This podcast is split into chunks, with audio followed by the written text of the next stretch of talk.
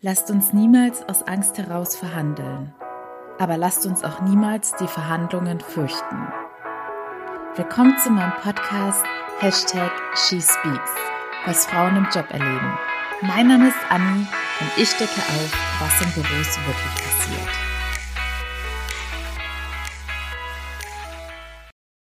Hallöchen und willkommen zurück. Dieses Mal fühlt es sich echt wie eine halbe Ewigkeit an, dass ich keine Folge aufgenommen habe, weil wir ja jetzt kein Special am Sonntag hatten. Aber weil ich mich so arg freue, dass tatsächlich gerade immer weiter die Hörerschaft ansteigt, werde ich in Zukunft bestimmt öfters auch mal drei Folgen pro Woche raushauen. So.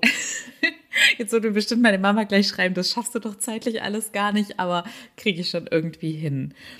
Auf jeden Fall willkommen zur heutigen Folge und ich freue mich schon sehr, weil ich bin mir sicher, dass dieses Thema jeden früher oder später oder auch häufiger mal beschäftigen wird, denn es geht um Gehaltsverhandlungen. Und mit Sicherheit ist das auch ein Thema, das mit ganz viel Unsicherheit verbunden ist. Und ich habe hierzu verschiedene kleinere Fälle bekommen und ich werde mal exemplarisch jetzt einen vorstellen. Aber ich bin mir sicher, dass auch unabhängig von dem Fall ihr alle diese Situation nachvollziehen könnt. Und dementsprechend wird in dieser Folge wahrscheinlich der größere Part sein, dass ich euch meine Tipps zu Verhandlungen mitgebe und natürlich auch den ein oder anderen psychologischen Tipp. So, im Folgenden wird der Ton wahrscheinlich etwas besser sein, weil ich vergessen hatte, die Wohnzimmertür zu schließen und es dann immer ein bisschen halt. Also, die Protagonistin des heutigen Falls nenne ich jetzt einfach mal Heike. Heike erzählt von ihrer Erfahrung zu dem Thema, die bereits direkt bei ihrem ersten Job begonnen hat. Und sie meinte, dass sie sich im Nachhinein auch sicher ist, dass sie, ihr Einstiegsgehalt schon viel zu gering war, aber dass sie damals nach ihrem Bachelorstudium schon den einen oder anderen Bewerbungsprozess hatte, was ihr sicherlich auch kennt. Es ist heutzutage wirklich ein wahrer Glücksfall, wenn man direkt bei der ersten Bewerbung eine Zusage erhält. Und dadurch, dass sie eben halt schon mehrere Prozesse durchlaufen hatte und dementsprechend auch schon eine Weile auf diesen ersten Job oder das erste Angebot gewartet hatte, war natürlich auch in gewisser Weise ihr Selbstwertgefühl etwas gemindert und sie ist da mit einer ganz anderen Einstellung in diese erste Gehaltsverhandlung, als sie dann ihr erstes Jobangebot erhalten hat, reingegangen. Dementsprechend meint Heike, dass sie sich damals auch offensichtlich unter Wert verkauft hat und gar nicht in die Verhandlung reingegangen ist, sondern gleich das erste Angebot angenommen hatte. Diese Entscheidung hat sie dann relativ schnell bereut, nachdem sie dann in der Praxis, also in dem Joballtag, realisiert hat, wie viele Aufgaben tatsächlich anfallen, wie viele Überstunden sie leistet und generell, was von ihr erwartet wird, weil sie dann relativ schnell gemerkt hat, okay, das, was ich hier leiste, entspricht keineswegs dem Gehalt, das ich dafür bekomme. Dennoch hat sie sich natürlich nicht gleich nach den ersten Wochen, geschweige denn ersten Monaten getraut, dieses Thema anzusprechen, sondern hat ihr erstes Feedbackgespräch abgewartet, was dann nach über einem halben Jahr war. Auch hier meint Heike, dass sie damals noch viel zu unerfahren war und sich jetzt nicht wirklich auf eine Verhandlung eingestellt hat, geschweige denn vorbereitet hatte und nur ganz vorsichtig dann im Laufe des Feedbackgesprächs nachgefragt hatte, was es denn tendenziell für Optionen geben würde und ob denn eine Gehaltserhöhung in absehbarer Zeit realistisch wäre. Also sie hat auch tatsächlich dann im Konjunktiv gesprochen. Natürlich war es bei der Herangehensweise für ihren Vorgesetzten ein einfaches Spiel, diesen Wunsch dann gleich wieder zu unterschlagen, beziehungsweise gar nicht großartig darauf einzugehen, da sie ja auch keine klare Forderung gestellt hatte. Dementsprechend musste sich Heike damit abfinden, dass sie in ihrem ersten Job tatsächlich keine Gehaltserhöhung erhalten hat. Und dort verbrachte sie dann zwei Jahre bis sie sich dann letztendlich auch wieder, sagen wir mal, notgedrungen nach einem neuen Job umschauen musste, da sie auch umgezogen ist. Und dementsprechend hatte sie dann da auch wieder ein bisschen Zeitdruck. Es hat mal wieder nicht gleich bei der ersten Bewerbung geklappt und sie hatte den ein oder anderen Prozess. Und erneut hatte sich die Situation von damals wiederholt, dass Heike gleich das erste Jobangebot mit dem ersten Gehaltsangebot genauso angenommen hatte, ohne weiter in die Verhandlung zu gehen. Auch hier verlief es ähnlich wie damals, dass sie diese Entscheidung ziemlich schnell bereut hatte und sich gefragt hatte, warum sie nicht vor dem Job-Einstieg schon in die Verhandlung gegangen war. Bei diesem Job dauerte es dann anderthalb Jahre, bis Heike sich zum ersten Mal traute, tatsächlich nach einer Gehaltserhöhung zu fragen.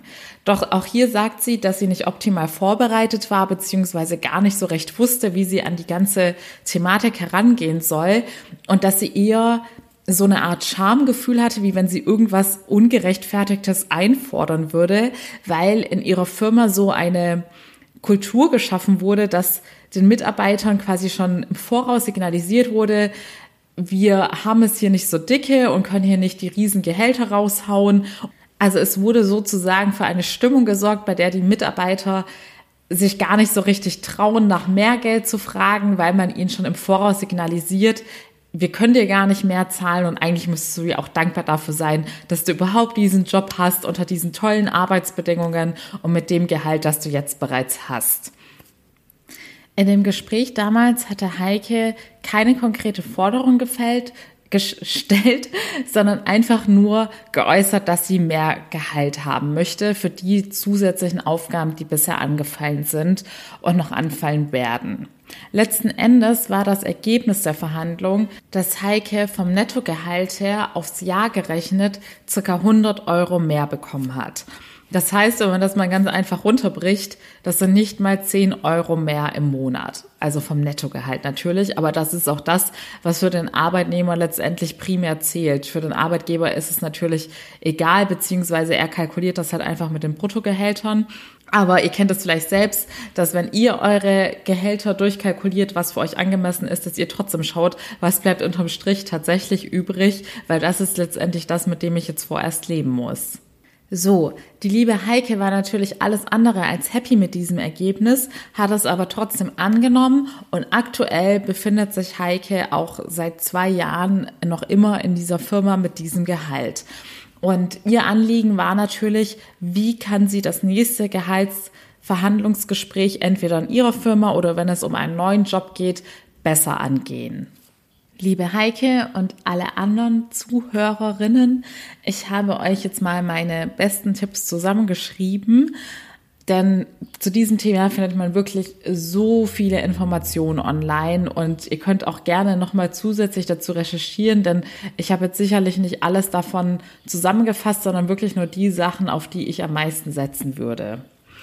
Also, als allererstes, vor allem an Heike gerichtet, diesen Fehler habe ich auch so oft begangen, dass ich vor dem Einstieg noch nicht richtig verhandelt habe.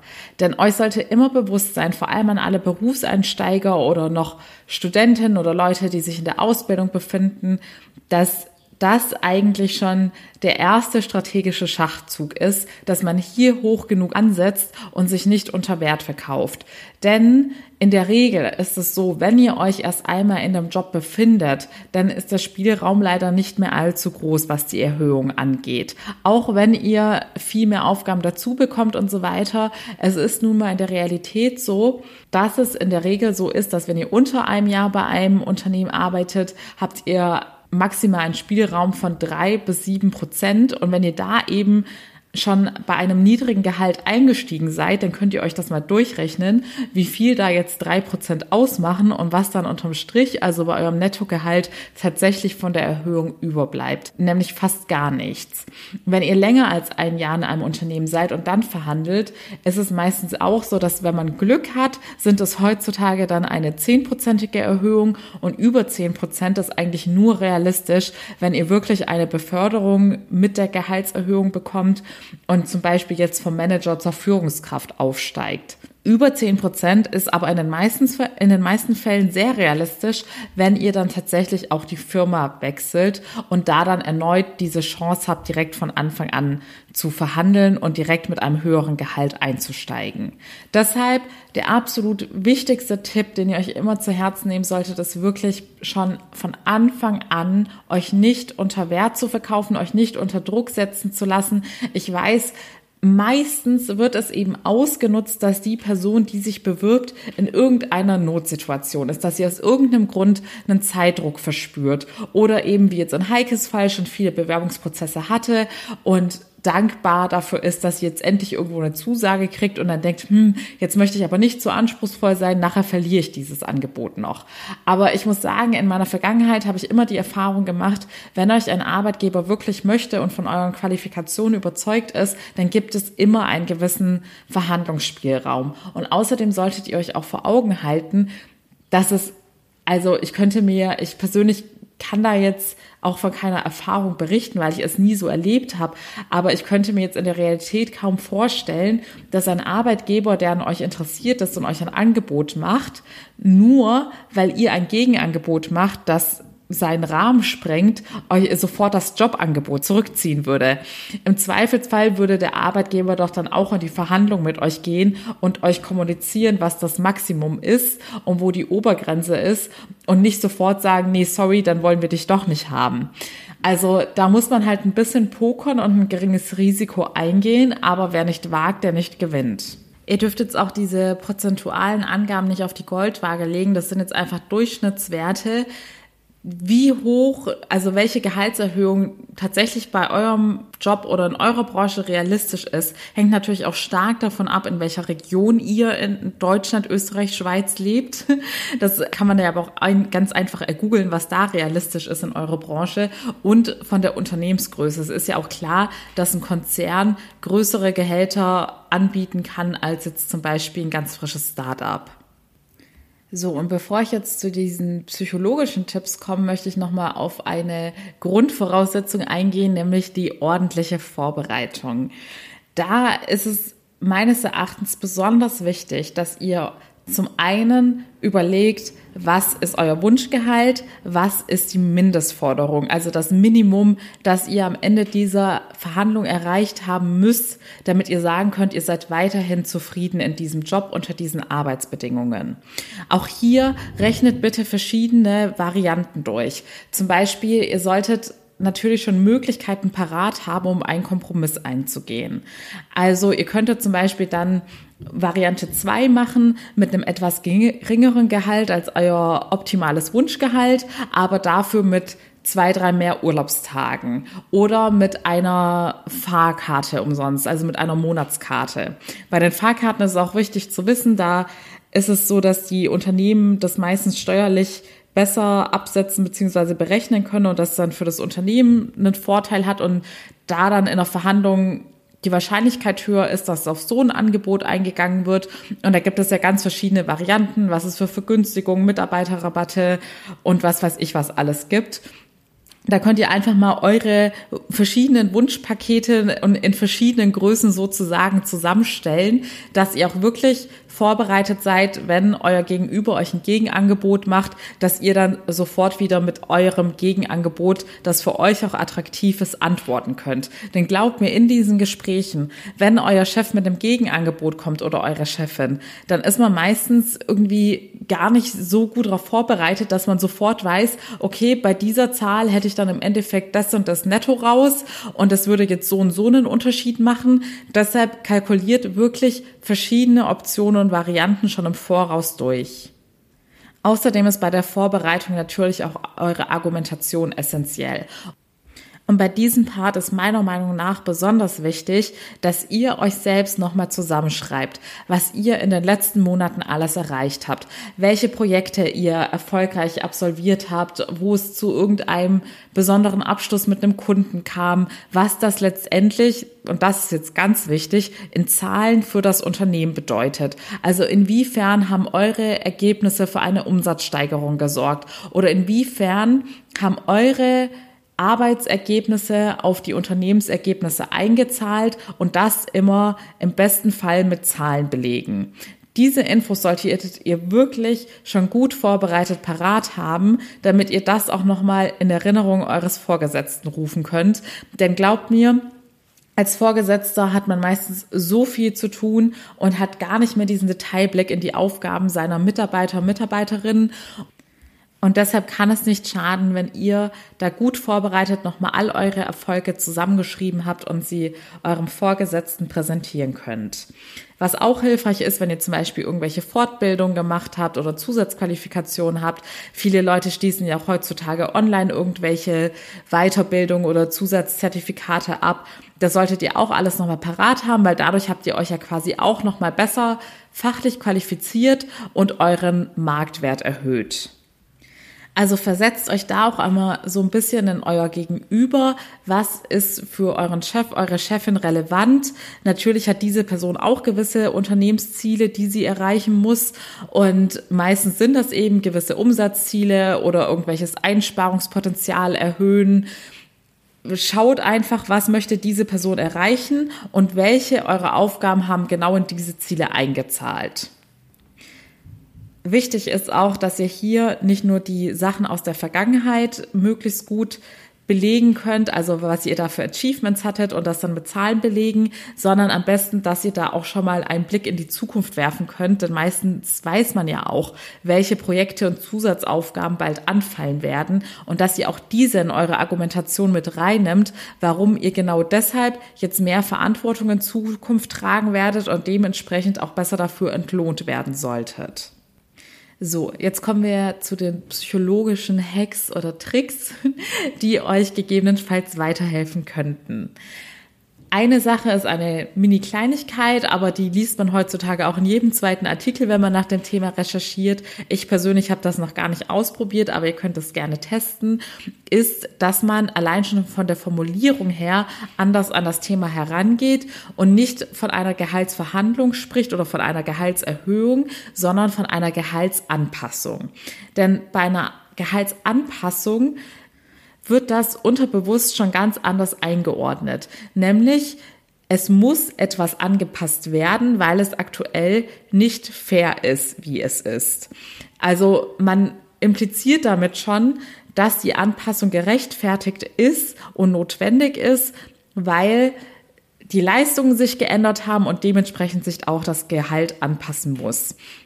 Und in den Artikeln, die ich gelesen habe, wird einfach gesagt, dass man hier den Effekt erzeugt, dass die Person dann schon mit einer ganz anderen Grundhaltung in dieses Gespräch reingeht, weil man dann schon anders beeinflusst worden ist und auch selber schon irgendwie davon ausgeht, dass diese Anpassung notwendig ist. Wie gesagt, ich persönlich habe es noch nicht ausprobiert, aber gerade weil man ja bei diesen Gehaltsverhandlungen ist es ja auch oft so, dass man selbst mit dem Vorgesetzten einen Termin vereinbart und dann eine offizielle Kalendereinladung schicken muss. Und ich persönlich weiß noch allzu gut, wie ich mir immer Gedanken gemacht habe, wie ich solche, ähm, solche Kalendereinladungen nennen, denn schließlich muss ja auch der Titel irgendwie schon ankündigen, was man in diesem Gespräch besprechen möchte. Und hierfür finde ich das Wort Gehaltsanpassung eigentlich super. Denn da weiß die Person dann, was auf sie zukommen wird, dass es letztendlich um eine Gehaltsverhandlung geht. Aber es klingt irgendwie noch nicht so fordernd oder auch noch nicht so abschreckend von wegen, ja, wir werden uns jetzt zu einer knallharten Verhandlung treffen. Der nächste Tipp basiert tatsächlich auf psychologischen Untersuchungen. Und das ist der sogenannte Ankereffekt. Der besagt nämlich, dass man am Anfang ein sehr viel höheres Gehalt nennen sollte, denn das bildet sozusagen den Anker des Gesprächs. Also wichtig ist auch dabei, dass ihr als erstes dieses Angebot äußert, dass ihr jetzt quasi nicht auf einen Vorschlag von eurem Gegenüber wartet, sondern dass ihr in das Gespräch hineingeht und sagt, ich möchte Summe XY oder ich erwarte Gehalt XY dann wird diese Summe als Anker in diesem Gespräch dienen und das ist auch wieder ein unterbewusster Effekt. Und das Interessante daran ist, dass man sich sozusagen auch nicht gegen diesen Effekt wehren kann, auch wenn man rein rational gesehen über diesen Effekt Bescheid weiß. Und dieser Effekt besagt, dass dieses Ankerangebot dann bei einem so verankert ist, dass es man in der Regel dann auch bei den Verhandlungen sich in dieser äh, Range dann auch bewegen wird. Denn damit wurde der Anker gesetzt und es wurde quasi eine Summe genannt, die jetzt als Maßstab für dieses Gespräch dienen wird. Und der Ankereffekt in Gehaltsverhandlungen ist vor allem für Frauen essentiell. Denn Frauen neigen nun mal in der Regel dazu, viel zu niedrig anzusetzen und setzen damit auch einen viel zu niedrigen Anker. Genauso ist es bei dem Thema Selbsteinschätzung. Denn oft sind ja Gehaltsverhandlungen auch mit einem Feedbackgespräch verbunden und heutzutage ist es in den meisten Fällen so, dass die Führungskraft erstmal den Ball zu dem Mitarbeiter, der Mitarbeiterin zuspielt und sagt, ja, wie schätzt du denn deine Leistung ein? Und auch hier neigen Frauen dazu, eine eher kritische Selbsteinschätzung abzugeben und setzen damit dann auch wieder den Anker für eine eher schlechtere Bewertung. Der Ankereffekt und dessen Macht ist also nicht zu unterschätzen, wenn es um das Thema Verhandlungen geht. Dennoch sollte man hier natürlich nicht irgendwas utopisch Hohes ansetzen. Natürlich muss man auch hier in einem realistischen Rahmen bleiben. Und da wären wir wieder bei dem Punkt gute Vorbereitung, dass man recherchiert, welche Gehälter angemessen sind für den Verantwortungsbereich, für die Branche, Region, Unternehmensgröße etc. pp. Hier wäre noch ein weiterer Tipp, dass ihr, weil es eigentlich so gut wie vorprogrammiert ist, dass kaum ein Vorgesetzter das erste Angebot annehmen wird, sondern dass es, wie der Name schon verrät, zu einer Verhandlung kommen wird, bei der es von Gegenangebot zu Gegenangebot immer erstmal hin und her geht. Deshalb wäre hier auch nochmal ein kluger Tipp, dass ihr euch eine Summe, nehmen wir jetzt einfach mal beispielsweise 70.000 Euro pro Jahr, recherchiert habt, die normalerweise bei euch branchenüblich ist für Experten aus eurem Bereich und dass ihr dann zum Beispiel sagen könnt, ja, laut meinen Recherchen, die Summe 70.000 spiegelt den Branchendurchschnitt wieder und aufgrund von meinen Erfahrungen und oder Qualifikationen finde ich 65.000 angemessen. Durch diese Herangehensweise hättet ihr schon mal gezeigt, dass ihr kompromissbereit seid, dass ihr nicht das Maximum fordert, sondern schon ein gewisses Entgegenkommen zeigt und dadurch, dass euer Wunschgehalt in Relation zu dem Branchendurchschnitt dann schon niedriger ist, wirkt das auf euren Vorgesetzten auch schon ganz anders. Auch ganz wichtig, was ja auch in Heikes Fall vorkam, ist die Art und Weise, wie ihr die Dinge formuliert. Und da würde ich euch raten, dass ihr niemals zu einem Konjunktiv greift, sondern tatsächlich einfach Klartext sprecht und sagt, was ihr fordert. Also wie jetzt gerade eben in dem Beispiel, dass ihr nicht sagt, ich würde XY angemessen finden, sondern ich finde XY angemessen. So, und jetzt kommt das wohl allerwichtigste und essentielle Thema, eure innere Einstellung, die natürlich damit zusammenhängt, dass ihr euren Selbstwert kennt. Denn nur dann könnt ihr auch selbstbewusst in so ein Gespräch hineingehen.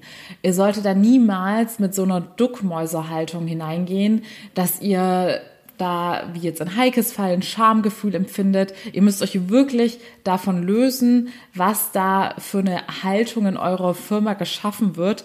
Also, dass da Leute sozusagen auch schon im Voraus darauf hinarbeiten, euch klein zu halten und dafür zu sorgen, dass sich ja niemand traut, irgendwie mehr zu fordern oder euch das Gefühl zu geben, ihr müsstet mit dem, was ihr habt, schon mehr als zufrieden sein und was Besseres würdet ihr eh nicht bekommen, also auch nicht woanders.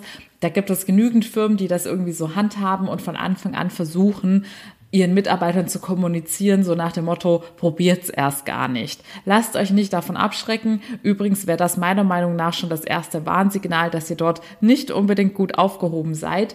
Aber auch unabhängig davon, wenn nichts dergleichen bei euch in der Firma passiert ist, weiß ich, dass viele Leute ein unangenehmes Gefühl dabei empfinden, wenn sie mehr Gehalt fordern. Deshalb sollte euch eigentlich schon eure Vorbereitung die Sicherheit geben, indem ihr euch selbst auch nochmal eure Erfolge bewusst macht und euch selber vor Augen haltet, was ihr für diese Firma schon geleistet habt und leisten werdet. Denn das gibt euch auch schon ein gewisses Sicherheitsgefühl und ein ganz anderes Auftreten in diesem Gespräch. Und unabhängig davon, müsst ihr natürlich permanent an eurem Selbstwertgefühl arbeiten, denn ich weiß, dass hier so gut wie jeder noch Aufholbedarf hat. Das heißt, ihr müsst euch immer wieder vor Augen halten, was ihr für einen Mehrwert als Mitarbeiter oder Mitarbeiterin für ein Unternehmen auch bedeutet. Also aus persönlicher Sicht, aus fachlicher Sicht, was ihr alles an Fachwissen mitbringt, was ihr an persönlichen oder Soft Skills sozusagen Eigenschaften mitbringt, die ein Team bereichern, was ihr noch freiwillig an Zusatzaufgaben übernimmt, wie oft ihr Überstunden macht und so weiter. Nur wenn ihr das verinnerlicht habt, dass ihr auch wirklich den Mehrwert, den ihr in Form von Geld nun fordern werdet, auch tatsächlich in Form von Arbeit leistet, dann könnt ihr mit absoluter Selbstsicherheit in dieses Gespräch hineingehen und das werdet ihr auch nach außen ausstrahlen. Glaubt mir, man wird es euch anmerken, ob ihr mit dieser Erwartungshaltung reingeht, dass ihr gerade etwas Unverschämtes fordert und dass man es sowieso ablehnen wird, oder ob ihr positiv in dieses Gespräch hineingeht, schon von einem positiven Ausgang ausgeht, bei dem ihr euch sicher seid, dass man einen Kompromiss finden wird, mit dem ihr dann auch happy sein werdet und dass ihr das auch absolut verdient habt und dass das auch wert seid. Denn ehrlich gesagt glaube ich, scheitert es da schon bei den meisten, dass sie sich erstens entweder gar nicht trauen, in so ein Gespräch oder in so eine Verhandlung hineinzugehen, weil sie in sich nicht wahrhaftig das Gefühl tragen, dass sie das auch wert sind. Oder zweitens, dass sie halt falsch in so einer Verhandlung auftreten, auch weil sie in sich nicht wahrhaftig das Gefühl tragen, dass sie auch diesen Mehrwert, den sie als Forderung stellen, auch tatsächlich abliefern. Und in der Realität ist es aber in, würde ich jetzt mal behaupten, in 99 Prozent der Fälle so, dass die Leute sich selbst unterschätzen und ihren eigenen Wert nicht kennen oder nicht realisieren und nicht, dass es tatsächlich so ist, dass die Leute nicht diese Arbeit oder mehr Arbeit leisten und es verdient hätten, auch dementsprechend mehr zu verdienen. Und davon profitieren halt eben ganz viele Unternehmen, weil die Leute aus Angst heraus sich nicht trauen, das zu fordern, was sie verdienen. Ich glaube übrigens auch, dass wenn mehr Leute diesen Mut fassen würden, ihren eigentlichen Wert auch einzufordern, dass es dann generell für alle einfach einfacher wäre. Weil häufig ist auch das Problem, dass sich keiner traut, den ersten Schritt zu wagen und alle irgendwie denken, ja, wir müssen dankbar für diesen Job sein und wir sollten bloß nicht zu viel fordern. Und wenn es dann nur eine Person in dem ganzen Team gibt, die mutig genug ist, diesen Schritt zu wagen, ist die Wahrscheinlichkeit natürlich hoch, dass diese Person dann einfach abgeschmettert wird, weil man weiß, es gibt genügend andere Leute, die sich mit dem geringeren Gehalt zufrieden geben. So, last but not least, wie gehe ich damit um, wenn mein Gegenüber mir einen Vorschlag macht, mit dem ich nicht zufrieden bin? Oder auf den ich vielleicht auch noch nicht ganz vorbereitet bin, weil ich diese Option noch gar nicht richtig durchkalkuliert habe. Und hier rate ich euch absolut dazu, niemals im Affekt so einen Vorschlag sofort anzunehmen sagt einfach, dass ihr das erstmal sacken lassen müsst, dass ihr das nochmal in Ruhe überdenken müsst oder für euch durchrechnen müsst und dass ihr in zwei, drei Tagen dann Feedback dazu geben könnt.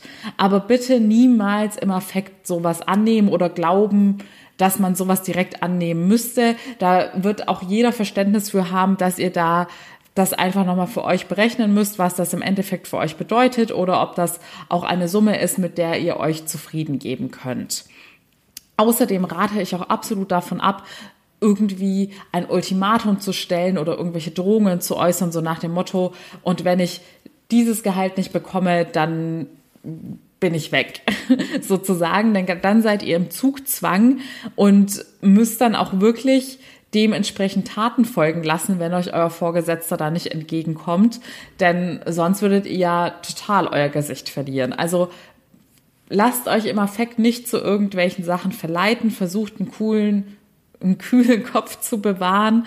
Und deshalb ist, wie gesagt, ich sage es noch einmal, die Vorbereitung das A und O, denn hier müsst ihr euch auf alle Eventualitäten vorbereiten und wenn irgendetwas ganz Unerwartetes kommt oder etwas, was ihr in diesem Moment nicht einschätzen oder beurteilen könnt, dann sagt, ihr müsst es erstmal sacken lassen und gebt im Zweifelsfall dann am nächsten Tag Feedback oder ihr möchtet erstmal eine Nacht drüber schlafen. Und wenn es darauf hinausläuft, dass eure Minimumanforderung nicht mal ansatzweise erfüllt wird und für euch absehbar ist, dass euer Arbeitgeber euch da auch nicht zeitnah in irgendeiner Art und Weise entgegenkommen wird oder wenn ihr es schon des Öfteren erlebt habt, dass ihr ständig erneut vertröstet wird auf, werdet auf die nächste Gehaltsverhandlung im nächsten Jahr oder zum nächsten Quartal, dann müsst ihr auch irgendwann realisieren, dass das gegebenenfalls dann nicht der richtige Arbeitgeber ist, bei dem ihr die nächsten Jahre verbringen werdet, beziehungsweise wo ihr angemessen entlohnt werdet.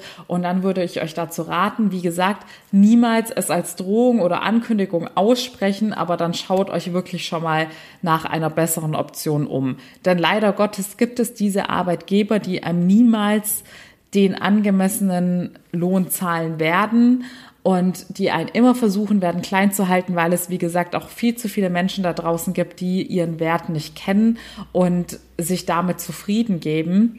Deshalb sitzen die Unternehmen da immer am längeren Hebel und im Zweifelsfall bleibt einem immer nur die Option, nach einem besseren Arbeitgeber zu suchen. Na gut, ihr Lieben und auch liebe Heike, ich hoffe von Herzen, dass ich euch weiterhelfen konnte und der ein oder andere wertvolle Tipp mit dabei war.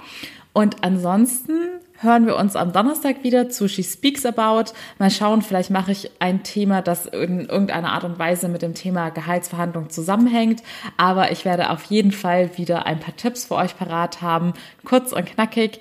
Und bis dahin wünsche ich euch alles Liebe, eure Annie.